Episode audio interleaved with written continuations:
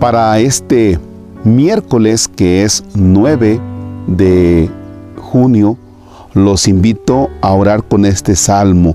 En la liturgia de las horas es el 51. Eh, realmente es meterse en este salmo. ¿Por qué? Porque vas a desenmascarar muchas cosas. En el nombre del Padre y del Hijo y del Espíritu Santo. ¿Por qué te glorías en la maldad y te envalentonas contra el piadoso? Estás todo el día maquinando injusticias. Tu lengua es navaja afilada, autor de fraudes. ¿Prefieres el mal al bien? ¿La mentira a la honradez? ¿Prefieres las palabras corrosivas, lengua embustera? Pues Dios te destruirá para siempre, te abatirá y te barrerá de tu tienda, arrancará tus raíces del suelo vital. Lo verán los justos y temerán y se reirán de él. Mirad al valiente que no puso en Dios su apoyo, confió en sus muchas riquezas, se insolentó en sus crímenes. Pero yo, como verde olivo, en la casa de Dios, confío en su misericordia por siempre jamás. Te daré siempre gracias porque has actuado, proclamaré delante de tus fieles, tu nombre es bueno.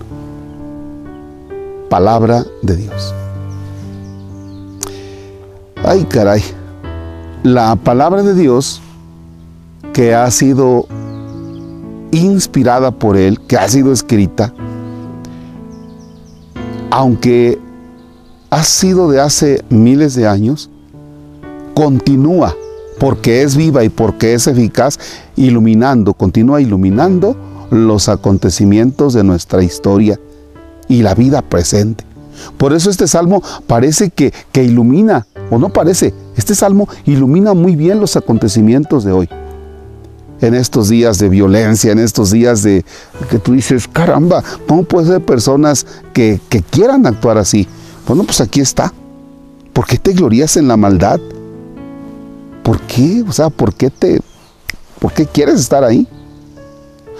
Y, y luego la otra, el, el piadoso dice, ya llegará el momento de la justicia de Dios. Sí, pero mientras tanto el otro se envalentona.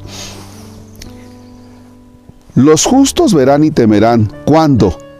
Cuando Dios lo destruya, te abatirá. Y los justos dirán, mira, mira al valiente que no puso en Dios su apoyo, sino que confió en sus riquezas. Ah, caray, aquel que realmente pone su confianza en la, en la riqueza, pone su confianza en su fuerza, en su poderío, y por eso quiere él dominar todo. Y termina en la nada. No te gloríes en la maldad.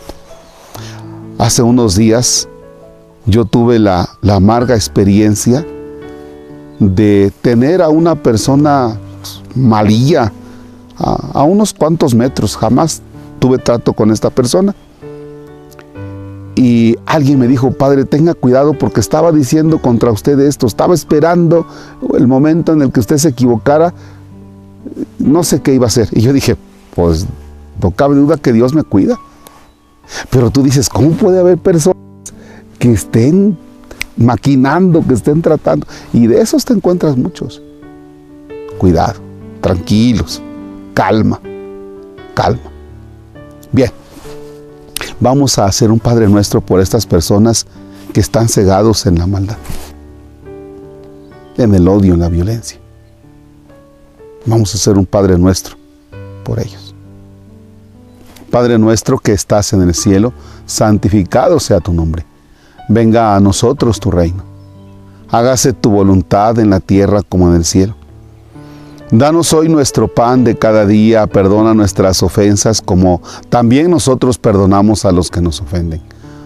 No nos dejes caer en tentación y líbranos del mal. Y vamos a hacer una de María por nuestra patria. Dios te salve María, llena eres de gracia, el Señor es contigo. Bendita eres entre todas las mujeres, bendito el fruto de tu vientre Jesús.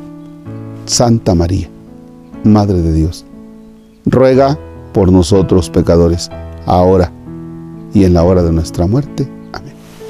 Señor esté con ustedes.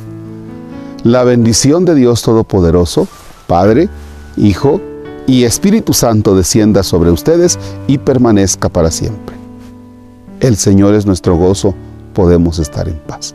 Demos gracias a Dios. No, no estoy en el cielo.